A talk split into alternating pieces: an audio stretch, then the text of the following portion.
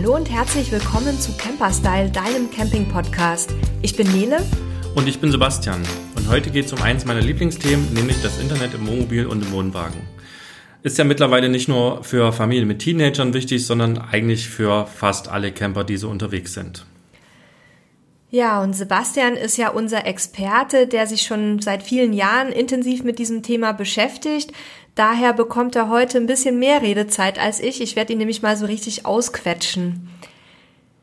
Ja, Sebastian, vielleicht ähm, erklärst du unseren Hörern erstmal, welche Lösungen gibt es denn überhaupt prinzipiell? Also welche kommen in Frage? Also ich kenne vier Lösungen, die wir alle auch schon selber getestet haben und eine davon auch aktuell nutzen. Das erste ist das Internet übers Handy. Das zweite sind sogenannte MIFIs, äh, beziehungsweise mobile Router, was es sind. Dann das WLAN, ähm, sei es auf dem Campingplatz oder vielleicht auch andere WLANs, die ich erreichen kann. Und als letztes das Internet über Satellit. Fangen wir vielleicht mal mit der einfachsten Lösung an, die ich auch selber ein bisschen kontrollieren kann, nämlich ähm, das Handy. Das hat fast jeder, würde ich sagen. Wie komme ich da an mein Internet?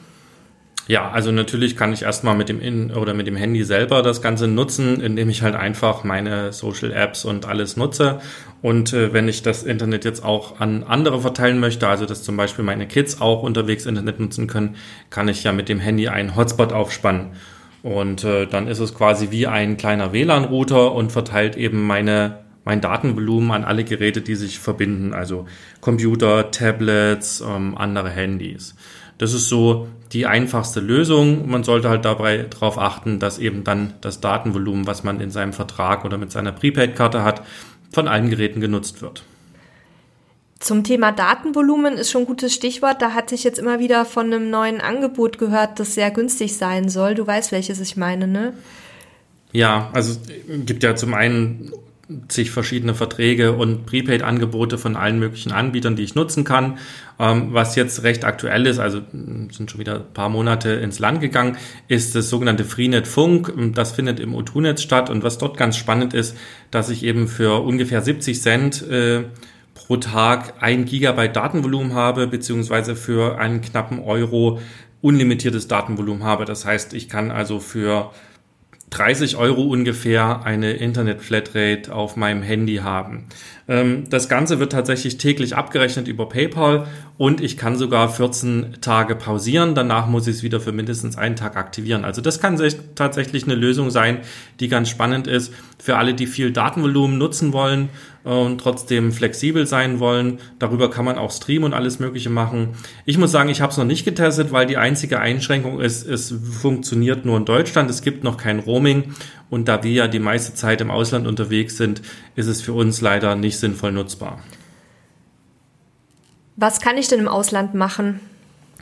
Ja, also im Endeffekt kannst du natürlich auch wieder erstmal deinen Handyvertrag oder deine Prepaid-Karte nutzen, denn bei fast allen Angeboten, außer eben diesem Freenet Funk da, ist ja Roaming enthalten. Roaming bedeutet, du kannst also dein Datenvolumen, deine Dienste auch im Ausland benutzen. Da gab es ja vor geraumer Zeit eine große Änderung, dass die ähm, Netzbetreiber dazu verpflichtet wurden, Roaming kostenlos anzubieten. Das heißt, im gesamten EU-Ausland, also alles, was zur Europäischen Union gehört, kannst du also deine Freiminuten, dein Datenvolumen, deine SMS, alles, was du so hast, zu den gleichen Preisen wie zu Hause in Deutschland nutzen.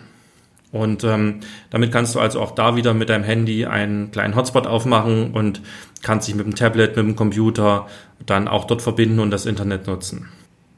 Wenn ich jetzt aber keinen solchen Vertrag habe oder eben im Nicht-EU-Ausland unterwegs sind, was würdest du da empfehlen? Also wir nutzen dann in dem Falle immer eine lokale SIM-Karte. Es macht äh, eigentlich, wie du schon sagst, bei zwei Fällen wirklich Sinn. Fall Nummer eins ist, wenn ich vielleicht sehr wenig Datenvolumen in meinem deutschen Vertrag oder meinem deutschen Prepaid-Angebot habe und äh, im Urlaub vielleicht ein bisschen mehr Datenvolumen möchte, weil ich eben streamen möchte, Netflix schauen will oder ähm, welche ja, Videos hochladen möchte oder was auch immer machen möchte und wenn ich eben im Nicht-EU-Ausland unterwegs bin. Und dann kaufen wir uns eine lokale SIM-Karte. Ähm, ich habe dazu vor vielen Jahren mal eine sehr spannende Seite entdeckt, das äh, Prepaid-Wiki. Das wird wir auch in den Show Notes verlinken. Dort findest du wirklich zu jedem Land eine relativ aktuelle Tabelle, welche Netzbetreiber es gibt, welche Datenvolumina, welche Minutenpakete man kaufen kann, wie man die Karten erhält, was man alles beachten muss. Also das ist für mich eine riesige Quelle, wenn ich in ein neues Land fahre, wo ich am besten meine SIM-Karte herbekomme. Einzige Einschränkung, das Ganze ist auf Englisch, also man sollte Englisch können oder man nutzt den Chrome-Browser, da kann man ja direkt drin auch übersetzen. Ein anderes Angebot, was immer wieder jetzt für Gesprächsstoff in den Campingforen gesorgt hat, äh, war der Gigacube von Vodafone. Kannst du kurz erklären, was es damit auf sich hat? Ja, der Gigacube ist im Prinzip auch ein äh, kleiner tragbarer Router, in dem eine SIM-Karte eingelegt ist mit verschiedenen Datenpaketen. Vodafone bietet da von 100 Gigabyte im Monat aufwärts verschiedene Pakete an bis hin zu einer richtigen Flatrate. Ich glaube, die liegt jetzt so zwischen 70 und 80 Euro im Monat. Wichtig auch hier, die Pakete könnt ihr auch alle nur in Deutschland benutzen, also bei denen funktioniert auch kein Roaming. Die sind aber ansonsten eine sehr, sehr spannende Alternative da ich sie zum großen Teil auch monatlich buchen und deaktivieren kann. Ähm, bei der Flatrate ist es aber tatsächlich so, dass ich dort einen Vertrag habe, der glaube ich über 24 Monate läuft. Also hier solltet ihr euch vorher halt schlau machen, ob ihr das wirklich entsprechend intensiv nutzen könnt. Und den Gigacube gibt's von Vodafone, es bieten aber auch die Telekom 1 und 1 oder Kongstar solche Homespots oder solche ähm, mobilen Router an, um eben auch äh, so ein mobiles Internet nutzen zu können. Und welche anderen Möglichkeiten für tragbare Router gibt's denn? Also vielleicht auch, die äh, finanziell jetzt nicht so ins Gewicht fallen? Ja, naja, finanziell, also die Hardware selber ist gar nicht so teuer. Also der Router selber liegt oder geht bei 30 Euro los und ähm, dann je nach Ausstattung sind nach oben nicht viele Grenzen gesetzt. Also man kann da auch einen für 300, 400 Euro kaufen.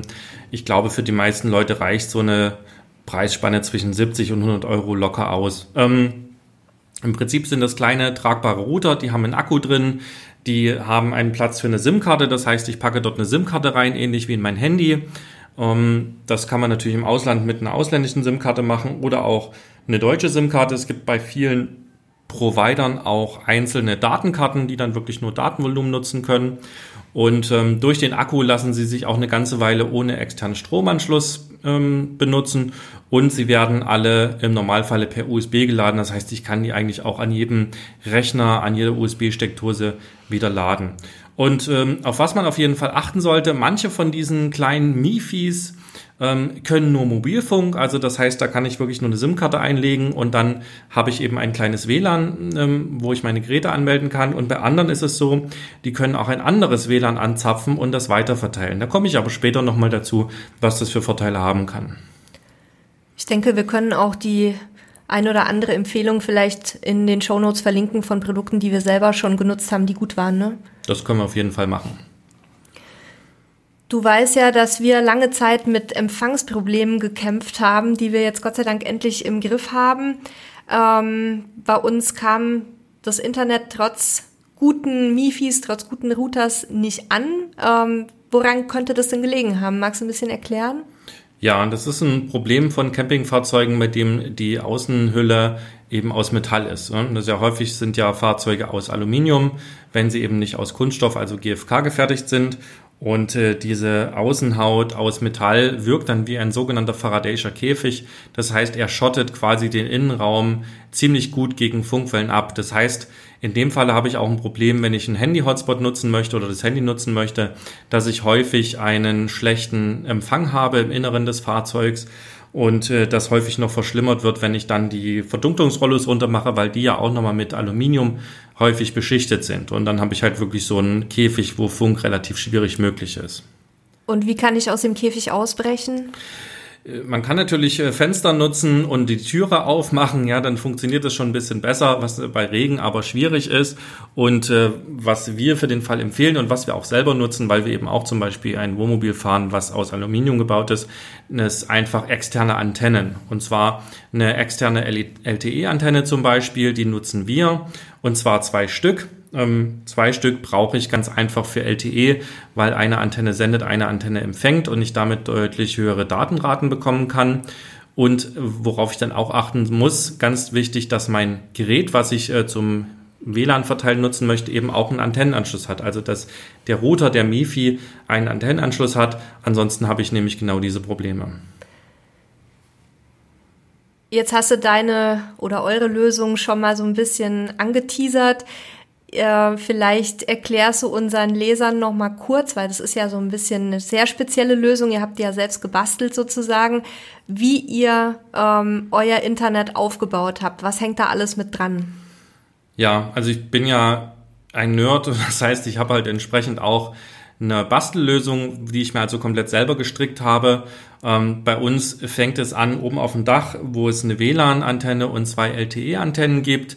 Dann gehen die Kabel nach innen an einen Router. Ähm, dann nutzen wir den äh, Netgear M1 Nighthawk, glaube ich. Den können wir auch nochmal verlinken. Den haben wir auch schon mal in einem Testbericht hier uns angeschaut und einen Testbericht dazu geschrieben. Den Router habe ich einfach, weil er recht hohe Datenraten unterstützt. Von da und von der WLAN-Antenne geht es dann in einen sogenannten Raspberry Pi. Das ist ein Mini-Computer, ähm, der macht bei uns eine Verteilung vom Internet, der macht eine Filterung von Werbung, der ähm, speichert gewisse Daten zwischen, wenn wir wirklich mal eine schlechte Internetverbindung haben, dass wir trotzdem noch sinnvoll arbeiten können und macht noch so ein paar andere ähm, Nerd-Geschichten für mich und äh, das Ganze ähm, wird begleitet von einem großen Telekom-Tarif. Also wir haben einen Vertrag mit der Telekom, der kostet ähm, auch 199 Euro im Monat. Dafür haben wir aber den Vorteil, dass wir eben eine komplette Flatrate äh, EU-weit haben. Das heißt, wir haben wirklich unlimitiert schnelles Datenvolumen. Bei uns ist ja so, dass wir den ganzen Tag damit arbeiten und das ist dann halt relativ wichtig für uns. Und ja, mit dieser, ähm, ich nenne es mal ein bisschen Bastellösung, haben wir also für uns das perfekte Internet geschaffen. Wir haben kein Problem mit Empfang. Ist wirklich so, durch die externen Antennen stehe ich mit dem Handy neben dem Wohnmobil, habe keinen Empfang und das Wohnmobil, dadurch die Antennen auf zweieinhalb Meter Höhe sind, habe ich äh, zwei bis drei Balken. Ihr müsst euch aber keine Sorgen machen, wenn ihr so eine Lösung nicht hinbekommt. Wir, wir haben die auch nicht. Ähm, es gibt durchaus auch andere Systeme, die für einen günstigen Preis und ohne viel technisches Wissen sich einbauen lassen, die auch für einen sehr, sehr guten und zuverlässigen Empfang sorgen. Von daher Entspannung. Ich erzähle euch gleich auch noch von einer Lösung, die wir verbaut haben. Ja, vorher noch vielleicht wirklich die Empfehlung auch für eine ganz einfache Lösung, wenn es nicht so ähm, ausführlich sein soll wie bei uns, dann kaufe ich mir einfach so ein MIFI-Gerät, also so einen tragbaren Router. Wie gesagt, da würden wir nochmal ein, zwei Geräte auch in den Show Notes verlinken. Dazu kann ich dann zum Beispiel eine kleine externe Antenne kaufen, die nur ins Fenster mit Saugnöpfen befestigt wird. Das funktioniert schon ganz gut. Und ich werde auch nochmal LTE-Antennen verlinken, die man aufs Dach machen muss. Da muss man aber natürlich aufpassen, da muss ich eine Dachdurchführung machen. Da muss man aufpassen bei neuen Fahrzeugen, die noch eine Dichtheitsgarantie haben, dass das dann ein zertifizierter Betrieb macht. Ja, ähm, bei älteren Fahrzeugen kann ich das auch selber machen, wenn ich weiß, was ich tue. Das würden wir euch auch nochmal verlinken. Und äh, Nele, ihr habt ja auch eine ganz professionelle Lösung, wie du gerade schon gesagt hast, im Wohnmobil. Wie sieht das denn, äh, im Wohnwagen, Entschuldigung, wie sieht das denn bei euch aus? Ja, wir haben quasi uns ein Komplettpaket eingebaut. Wir mussten also selber gar nichts mehr dran machen. Ähm, das ist das sogenannte Campernet von der Firma Antretter und Huber.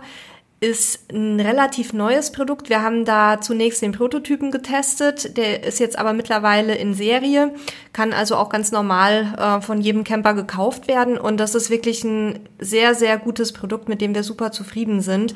Ähm, das besteht aus einer Hochleistungs-LTE-Folienantenne, die wird verklebt. Das heißt, die ist hauchdünn, ähm, kann man in Schränke oder äh, irgendwo hinter ein Möbelstück oder so kleben. Das heißt, ich habe im Prinzip keinen Platzbedarf dafür, es fällt nicht auf. Dann ist ein LTE-Router dabei und ein WLAN-Empfängerteil. Das heißt, ich habe mit dem System immer die Wahl, ob ich das lokale Campingplatz oder Hotspot-Netzwerk äh, anzapfen möchte oder eben über meinen eigenen Mobil, äh, mobilen Datentarif ins Netz gehen möchte. Und wir haben das Ganze eben wegen unserer Empfangsprobleme noch kombiniert mit einer kleinen Außenantenne. Und seit wir die auf dem Dach haben, ist also wirklich der Empfang sehr, sehr stabil, sehr schnell und wir haben auch bei schlechtem Wetter oder wenn wir die, ähm, wenn wir die Jalousien runter haben, keine Empfangsprobleme mehr. Wenn euch dieses System näher interessiert, äh, packe ich euch auch nochmal den Link in die Show Notes. Da habe ich einen ausführlichen Testbericht geschrieben, ähm, so ein bisschen über unsere Erfahrungen. Der wird jetzt dann auch in der neuen Saison wieder etwas ergänzt, weil wir natürlich auch wieder unterwegs sein werden. Ähm, ja, und Tarif haben wir denselben wie Sebastian und Steffi.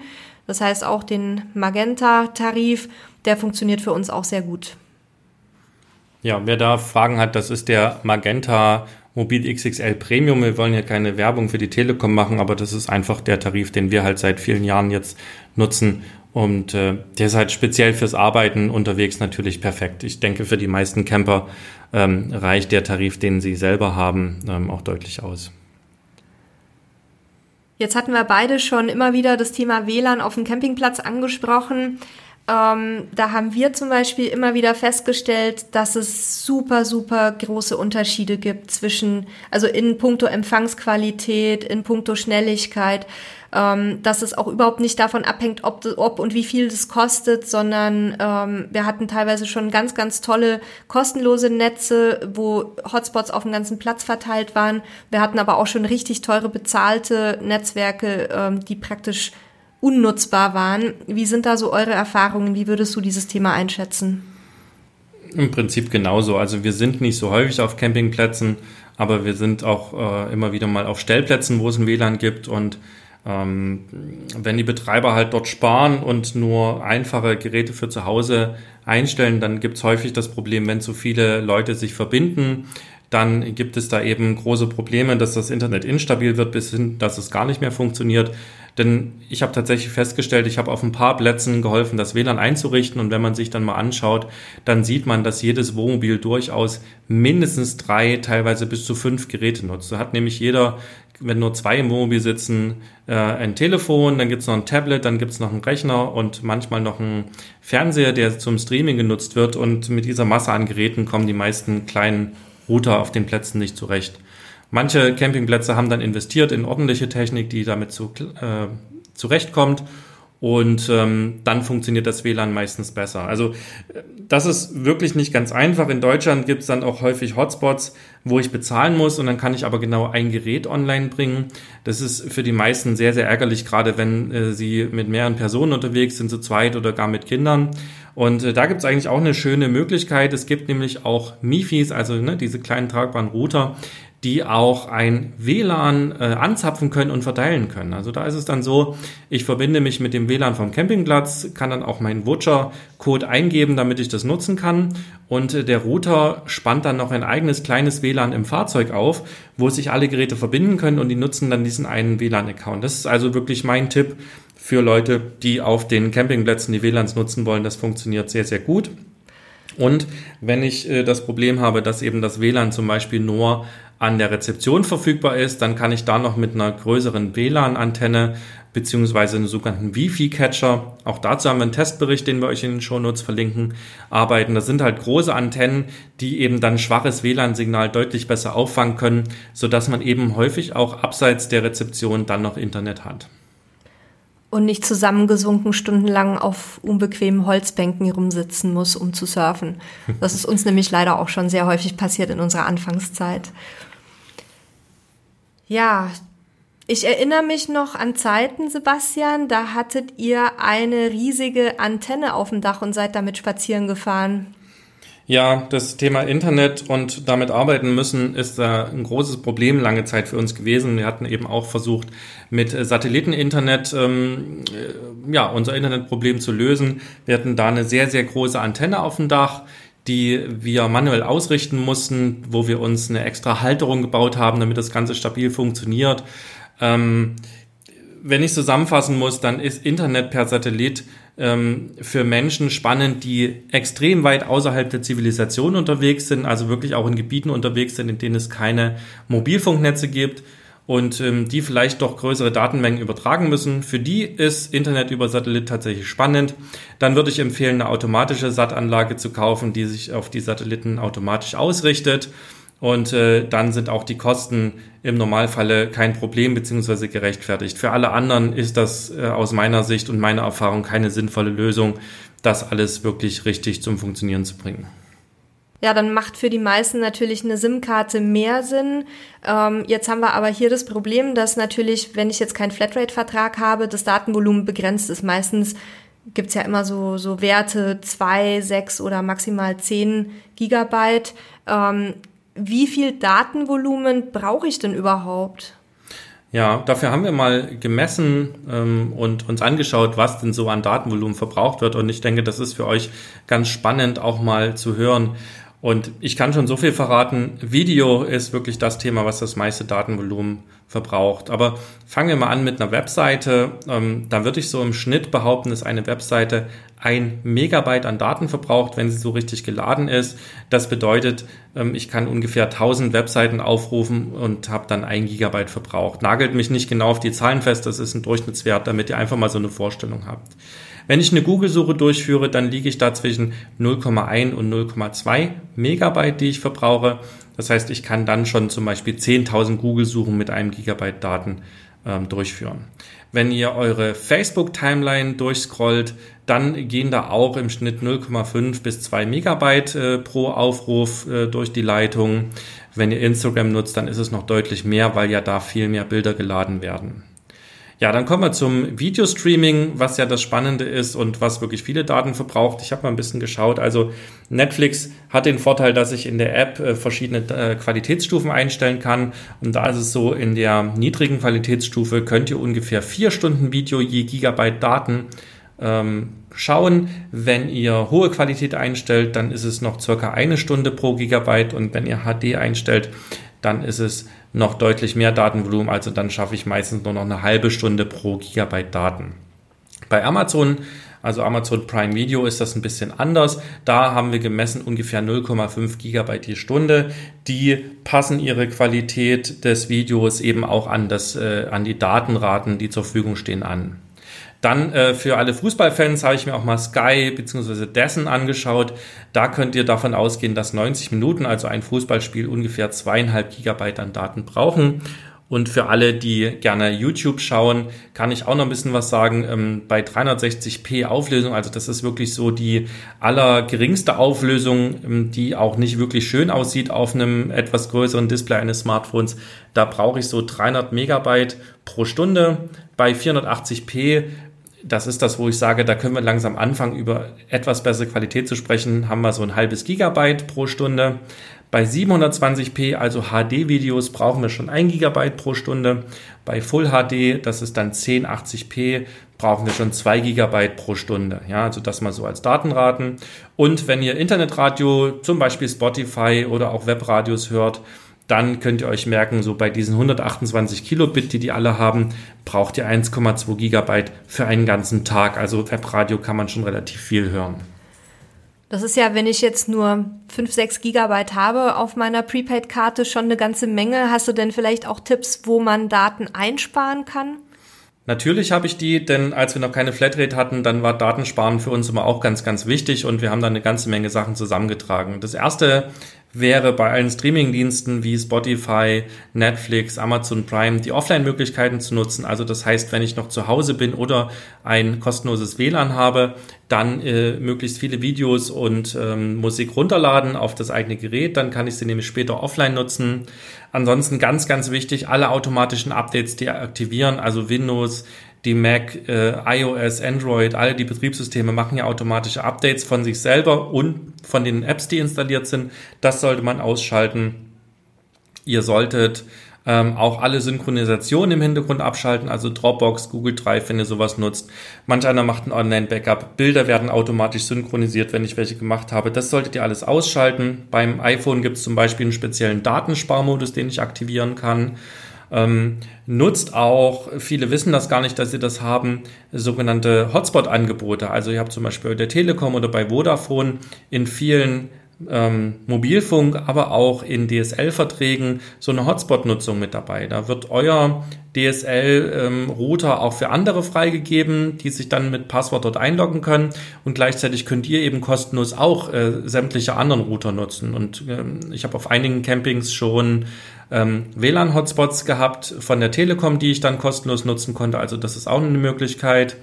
Ansonsten auf Android gibt es diese Light-Apps, also von Facebook, vom Messenger und verschiedenen anderen gibt es Light-Apps, die auch damit werben, weniger Datenvolumen zu brauchen.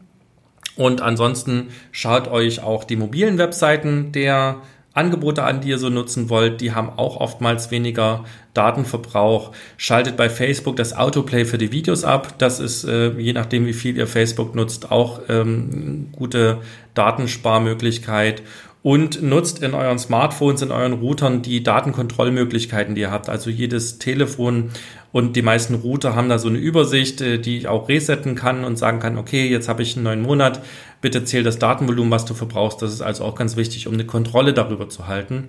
Und denkt auch dran, dass auch Messenger mit Bildnutzung und Videos, also wenn ihr über WhatsApp irgendwelche Bilder und Videos bekommt oder verschickt, dass die natürlich auch in euer Datenvolumen mit reinzählen. Ja, vielen Dank. Das war jetzt jede Menge Input in der heutigen Folge. Wir werden euch die wichtigsten Sachen auch nochmal in den Shownotes zur Verfügung stellen, ähm, beziehungsweise auch in Einzelartikeln, ähm, die wir dann unten nochmal verlinken, damit ihr euch jetzt nicht alles merken und mitschreiben müsst. Ähm, ja, ich denke, wir sind dann soweit für heute durch und bedanken uns bei euch, dass ihr wieder dabei wart. Wir freuen uns natürlich auch, wenn ihr uns abonniert oder uns Feedback gebt. Wir werden immer versuchen, möglichst viel auch von euren Themen hier in den Folgen zu behandeln. Und dann sage ich dir nochmal, Sebastian, ganz herzlichen Dank und bis zur nächsten Folge. Ja, und wenn einzelne Hörer natürlich noch Tipps haben, wie man Daten sparen kann oder uns auch ihre Lösung teilhaben lassen wollen, dann könnt ihr das sehr gerne in den Kommentaren tun. Und ansonsten danke ich euch, dass ihr uns zugehört habt. Vergesst nicht, den Podcast zu abonnieren, wenn ihr es noch nicht gemacht habt, damit ihr keine Folge verpasst. Und wir hören uns in der nächsten Sendung. Tschüss!